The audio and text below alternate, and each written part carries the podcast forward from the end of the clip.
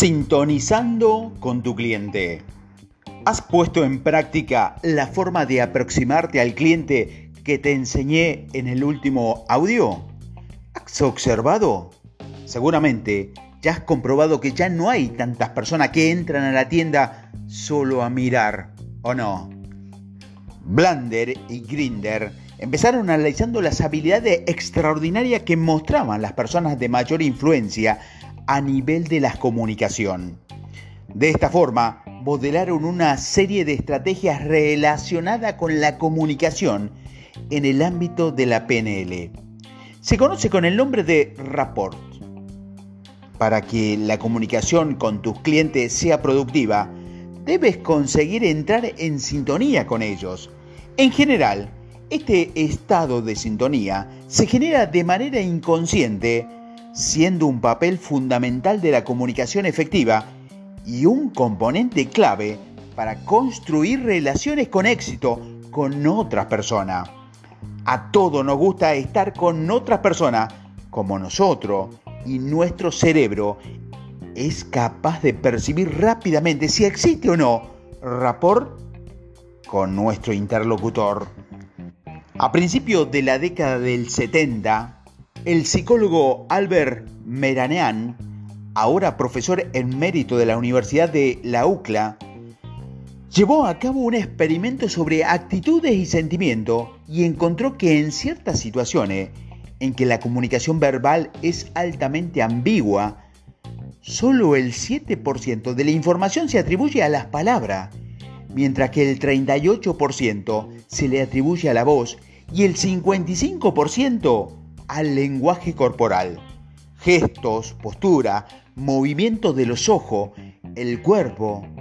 Por lo tanto, es tu comunicación con el cliente es tan importante o más lo que dices como la forma en que lo dices.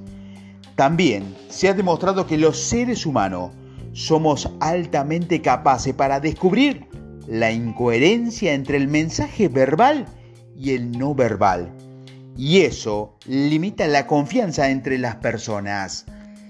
Aunque sabes que ya esta sintonía puede establecerse de manera inconsciente, puedes trabajar para conseguir estar en la onda con tu cliente.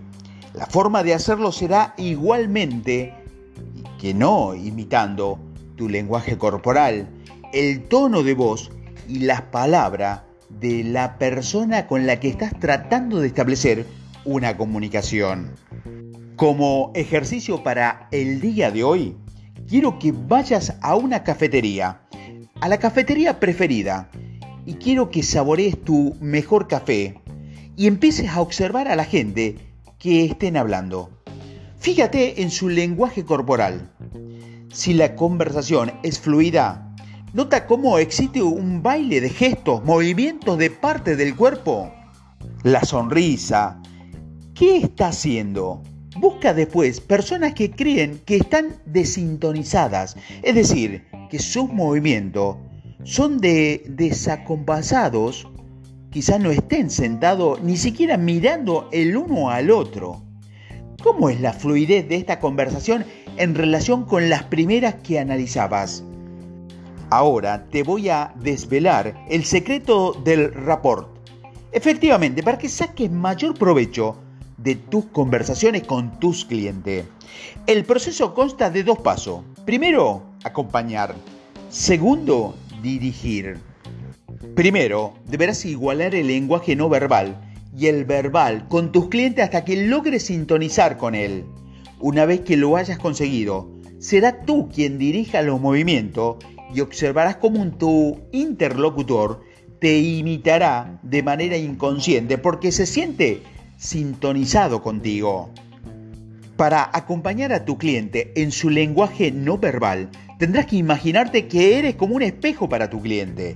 Si estás frente a él y mueves su brazo derecho, tú moverás el tuyo en el izquierdo. Si te toca la barbilla, tú también te tocarás. Si cruza los brazos, tú también lo harás. Atención, debes hacerlo de manera muy sutil y que en ningún momento puedas llegar a pensar que le estás imitando, porque ahí entonces conseguirás el efecto totalmente contrario. Con respecto a la voz, trata de igualar el tono de voz, la velocidad o el ritmo al que habla el cliente. Una vez que crees un estado durante varios minutos conectado con tu cliente, comprueba si él, quien te sigue ahora inconscientemente cuando tú realizas algún movimiento. Si aún no lo has conseguido, prueba de nuevo a sintonizar. La utilidad de este acompañamiento y direccionamiento tiene que ver con el hecho de que como vendedores pasamos a llevar el control de la comunicación y con ello llevar la conversación de la forma que estimen más conveniente para tu propósito. Ten en cuenta que cuerpo y mente son un mismo sistema y por eso puedes generar una predisposición más abierta a la comunicación si logras que el lenguaje corporal de tu cliente sea más abierto. Este lenguaje, este lenguaje corporal de apertura suele tener que ver con brazos y pierna sin cruzar, miradas directas, sonrisas, en el caso de estar sentado, cuerpos inclinados hacia adelante. Digamos que puedes imaginar un hilo imaginario que une tu corazón con el de tu cliente sin ningún obstáculo de por medio, brazo, papeles, producto. Por el contrario, el lenguaje corporal cerrado indica que no hay predisposición al trato a través de corazones que no se ven por el cruce de brazos, falta de sintonía en la mirada o palma de la mano oculta. A través de direccionamiento, durante la conversación, perdón, puedes lograr que el lenguaje corporal sea más abierto, logrando abrir la mente del cliente a una mejor predisposición para la venta. Todas estas señales, las que hemos ido aprendiendo los seres humanos con el paso de los siglos, el estrechar la mano para saludar viene de la época de los romanos que mostraban su mano derecha levantando y dando muestra de que no llevaban armas. De la misma forma, un lenguaje corporal abierto o cerrado nos transmite señales que no dan pistas inconscientes de que va a haber o no trato con el cliente. El próximo día aprenderás también la importancia del rapport con respecto a las palabras y lo que dice al cliente cuando hablas con él. Hoy te llevarás como deberes para trabajar es practicar con personas de tu confianza, ya sea tu pareja, tus amigos, tus hermanos, las técnicas que acompañamos y dirigimos. Trabaja en este punto con varias personas hasta conseguir al menos tres casos en los que consigas dirigir la conducta de la persona con la que estás hablando. Recuerda tener cuidado para que no puedas pensar que le estás imitando.